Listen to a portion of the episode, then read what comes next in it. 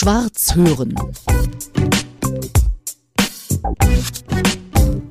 Ich bin nun Entertain-Rentner, sagt der Mann, an dessen Wohnzimmertisch ich jetzt hier sitzen darf.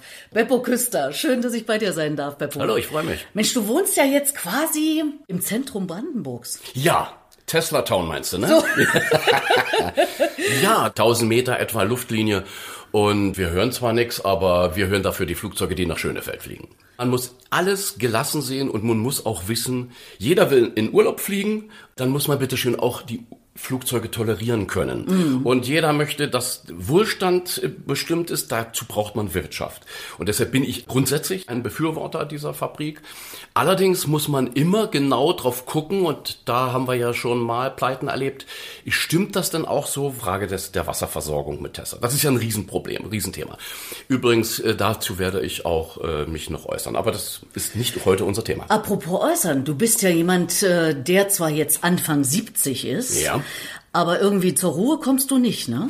Ich habe eine Macke. Also einerseits ist das furchtbar, auf der anderen Seite ist es Antrieb. Diese Ellbogengesellschaft ist noch mehr Ellbogengesellschaft geworden. Die haben jetzt solche Sporne, solche Eisensporne und hacken da wie so beim Hahnenkampf, hacken die sich. Es ist furchtbar geworden. Ich liebe das nicht. Ich bin harmoniesüchtig eigentlich. Als Entertainer ist das ja auch irgendwo verständlich. Deshalb wollte ich ganz aufhören und dann Ey, das ist ja das Allerschlimmste, wenn du morgens aufwachst und fragst dich, ey, was mache ich denn heute? Na, das gleiche wie gestern. Nischt. Also ich drehe da durch. Ich habe ganz große Angst vor Altersfrustration, weil mein Vater hatte das. Und ich habe meinen Vater mal bewundert, das war sozusagen der Leitstern. Deshalb habe ich, und das habe ich gesagt, du hast keine Alternative, beschäftige dich mit irgendetwas, was dir Spaß macht. Und da hast du, als du gesagt hast, große Bühne muss jetzt nicht mehr sein, beziehungsweise nicht mehr so die ganz große Bühne. Na, die wollen mich doch nicht. Hast du gesagt, mache ich im Fernsehen. Ja. Und zwar hier in Grünheide. Ja. Da hast du ein richtiges Regionalfernsehen gemacht. Das Tiefste, was du überhaupt machen kannst, Dorffernsehen. Aber das mit Liebe und Herzblut, wie ich alles mache. Ich muss das mit Begeisterung machen. Aber das hat sich zerschlagen. Aber du machst ja, was ich jetzt gesehen habe gerade, so eine gute halbe Stunde mit Frau Puppendoktor Pille. Das heißt, da gehst du schon noch an äh, Künstler ran, als Schauspieler ran, oder ist das auch vorbei? Alles Therapie. Ich wollte spielerisch mit diesem Thema Werte umgehen. Weil Werte machen unser Leben aus. Und äh, die B-Wertung ist auch oft so lebensentscheidend. Das sieht man ja bei den unterschiedlichen Meinungen jetzt zum Impfen. Ich glaube, die Frage von Werten, darüber machen wir uns viel zu viel, viel zu wenig Gedanken. Wenn wir Sprache lernen, lernen wir ja nicht nur die Sprache, sondern wir übernehmen ja dadurch die Werte. Das heißt, wie sehe ich mich? Wie sehe ich die Gemeinschaft? Das alles ist für uns so selbstverständlich, dass wir oft glauben, hey, das ist doch die Wahrheit. Ich habe doch die Wahrheit mit Löffeln gefressen. Und genau da liegt die Ursache, weshalb Menschen sich so extrem streiten, weil beide glauben, im Recht zu sein. Das stimmt aber eben nicht. Es ist nur eine Sichtweise. Es ist eine Sichtweise, subjektiv. Man kann sich irren, auch wenn man felsenfest davon überzeugt ist. Wenn die Leute von der Jungfraugeburt Jesu Christi überzeugt waren, jahrhundertelang waren sie es, dann haben sie dafür getötet für diese Sache. Obwohl es nur ein Übersetzungsfehler Genau, war. das wurde äh, Wie ich bei dir Ge- gelernt habe in der Weihnachtsgeschichte.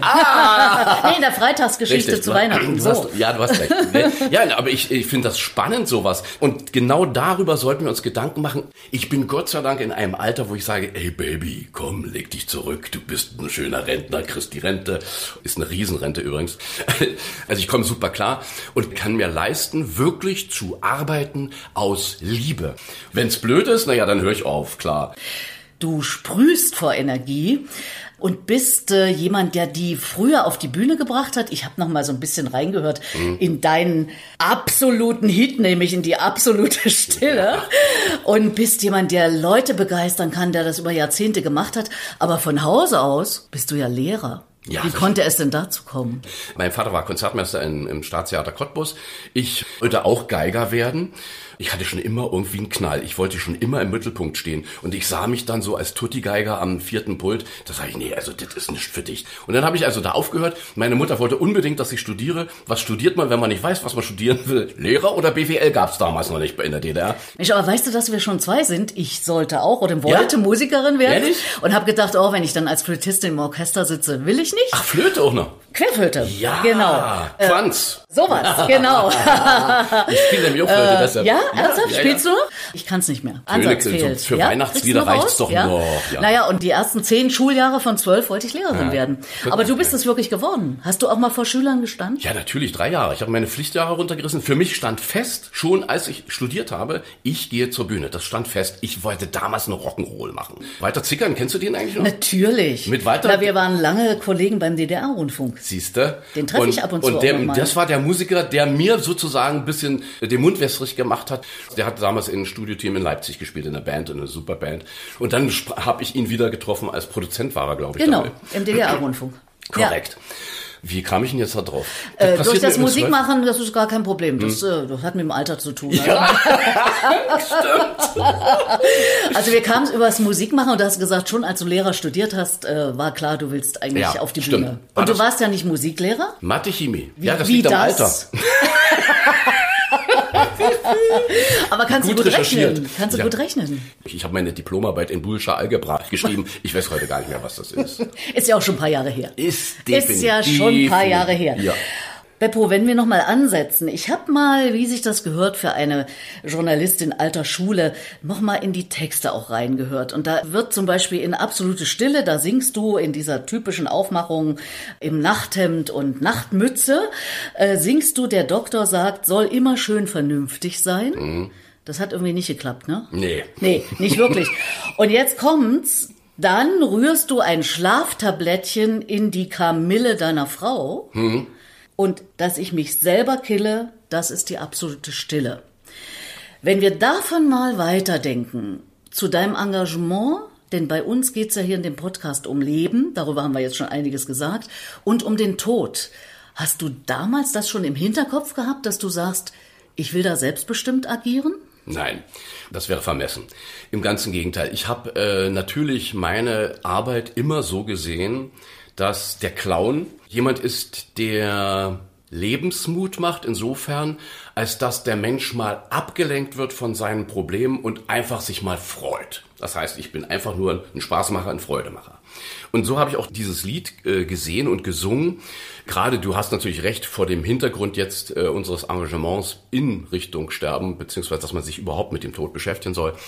Könnte Klingt man das auf, fast so, ne? Obwohl Ja, das war ja. 83, also das ist ja Außerdem habe ich 40 nicht den Jahre Text her. Mhm. gemacht, sondern Wolfgang Brandstein. Und der hat einfach nur was sich auf Stille reimt gesucht und Kille reimt sich da auch. Aber natürlich ein genialer Text, muss man auch mal wirklich äh, wieder äh, sagen. Und du bist jetzt jemand, der eben mitnichten Entertain-Rentner ist, äh, sondern du bist sehr agil, du machst aufmerksam, du sorgst für Aufsehen. Ich könnte es fast so formulieren. Gehst du auf die Geigenshow an? Ja. Oh ja, das ist ein heißes Thema.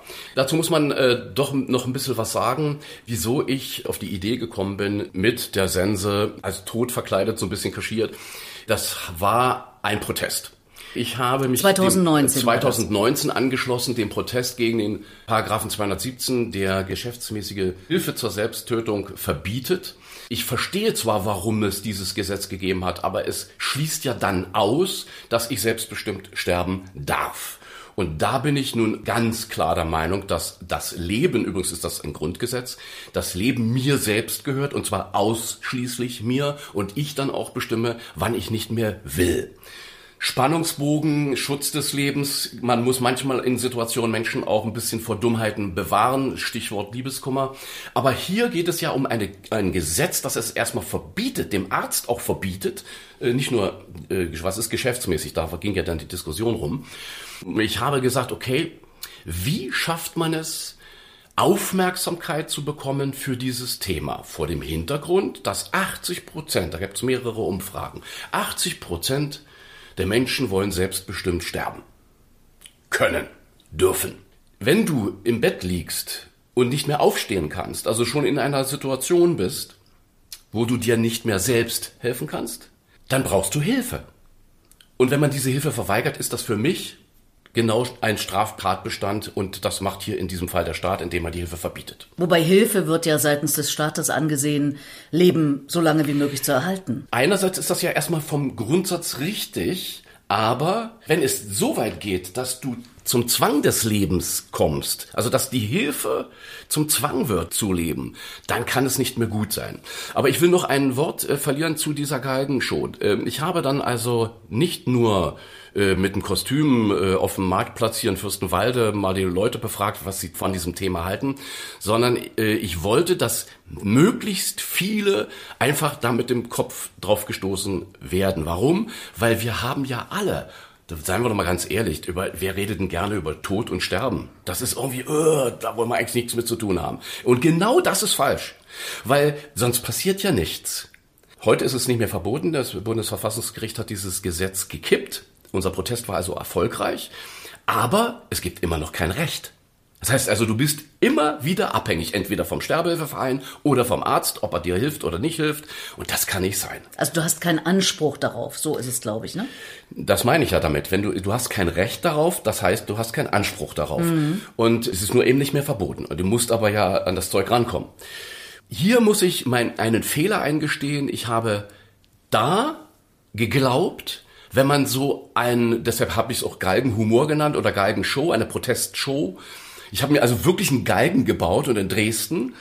Vor der ähm, Frauenkirche. Vor der Frauenkirche, das ist auch nochmal eine Geschichte. Damit habe ich es mir nämlich mit der Kirche versaut, obwohl es ein Zufall war. Warum Dresden? Ich also diese Galgenshow, die Premiere war in Dresden. Ich wollte dann ja äh, durchs Land ziehen damit. Mit riesen Aufwand. Das, ach, egal. Also ein vier Meter hoher Galgen schon mal. Also an dem ich mich dann aufhänge ich wollte dieses Bild, wir wissen alle, wie starke Bilder sich eingraben, und ich wollte damit aufrütteln. Ich wollte provozieren, natürlich. Aber in Dresden ist klar, das war meine Hochburg damals, da kennen mich vielleicht noch ein paar Leute. Auf dem äh, Neumarkt, da ist ja dieses Denkmal von Luther. Luther war ein äh, Revoluzer damals und äh, deshalb dachte ich, neben Luther genau richtig. Aber Filmfestival Dresden war schneller. Und da sagte die nette Dame vom Ordnungsamt, na dann machen Sie es doch an der Frauenkirche, hinter der Frauenkirche, da belästigen Sie sich doch gegenseitig nicht. Naja gut, dann mache ich's. Also ich wollte gar nicht die Kirche provozieren, aber die sind trotzdem sauer auf mich. Kann ich mitleben. Also ich habe versucht, mit Humor dieses Thema anzugehen und bin gescheitert. Das muss man klar sagen. Es war nicht angemessen, mit einem Spektakel die Leute aufrühren zu wollen, weil es nicht funktioniert. Punkt. Das musste ich aber begreifen. Ich weil die Provokation zu groß ist oder warum? Was denkst du? Spektakel ist immer schnell am Entertainment dran. Es ist immer schnell an Marktschreierei dran. Und das war es ja auch. Das war ja auch bewusst. Ich habe das ja auch zugegeben in der Rede, die ich da hielt. Da habe ich mich geirrt. Das sind unsere tiefsten Ängste die da berührt werden. Da kannst du nicht mit, ich hänge mich mal eben auf, damit es mal äh, ein schönes Bild gibt, kommen. Das ist auch nicht schlimm. Man kann sich durchaus irren.